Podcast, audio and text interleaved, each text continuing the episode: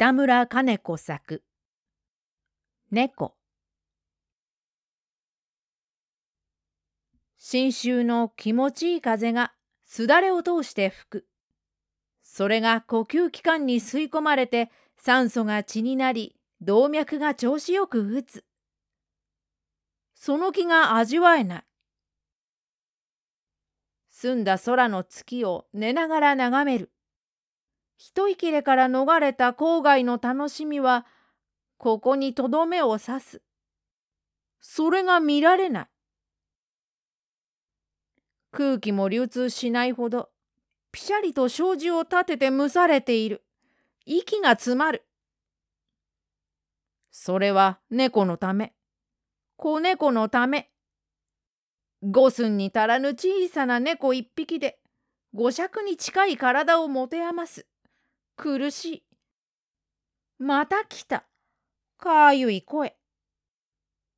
もう堪忍してくれ。お前のために苦しみ抜いている。その鳴き声は殺人的だ。寝転んで読書している枕元に、お行儀よくおちんをしている。叱っても逃げない。庭へつまみ出す。また入ってくる。汚物を垂れ流す。芸女が怒る。小さな飼い主のない猫。まだ純真な態度で人を恐れないのみか、人懐かしい調子で泣き寄ってくる。同悪な野良猫。お隣の鳥を全滅させた悪いやつ。うちの体をさらった頭壁のある畜生。それが産んだ子はこの優しい美しいにゃんこである。親に似ない子だが成長したらあの通りの同悪ぶりを相続するに違いない。環境の罪だ。いっそうちに飼ってやろうかと思ってまた躊躇した。以前猫を飼って不潔なものを吐かれて困ったばかりか台所を荒らしたというので近所から抗議を申し込まれてために面倒な外交関係を起こしたことがあってから猫を飼うことは不道徳だと観念している。だからこの愛らしい純情なお前を飼ってやるわけにはいかない。もう去ってくれ。無邪気ないたずらをしてその辺をかき乱すのは辛抱するが不潔なことをする恐れがある。追っても去らない。そのまま黙認しているうちに床の間にまた垂れた。つまみ出して障子を閉めた。残暑というものは悪悪暑い。空気が通わないからなおさらである。曇っているから頭痛がする。たまらぬ。猫の姿が見えないので障子を開けた。海から来る風が庭の木立で震われてそうみを持ってくる。原稿を書く。気持ちよく筆が運ぶので夢中になった。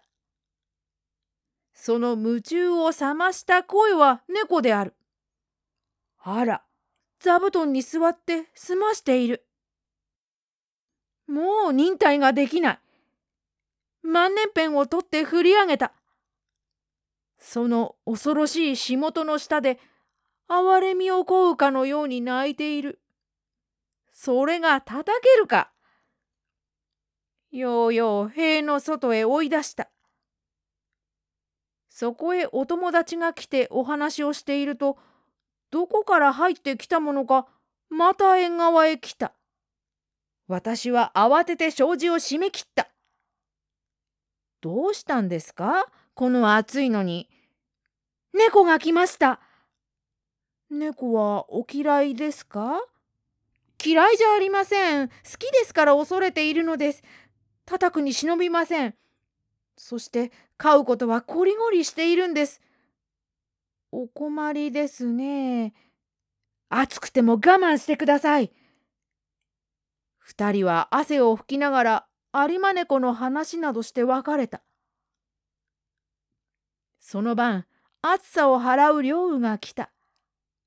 ゆうべ猫のために十分に寝られなかった入れ合わせに今夜は熟睡しようと思った。夜中に怪病が現れて私の胸を押さえた。驚いて目が覚めたが確かに猫の声がする。夢か怪か。跳ね起きてみたら枕元には例の子猫が座っていた。どこから忍んできたのやら。ご清聴ありがとうございました。朗読は二の前秋でした。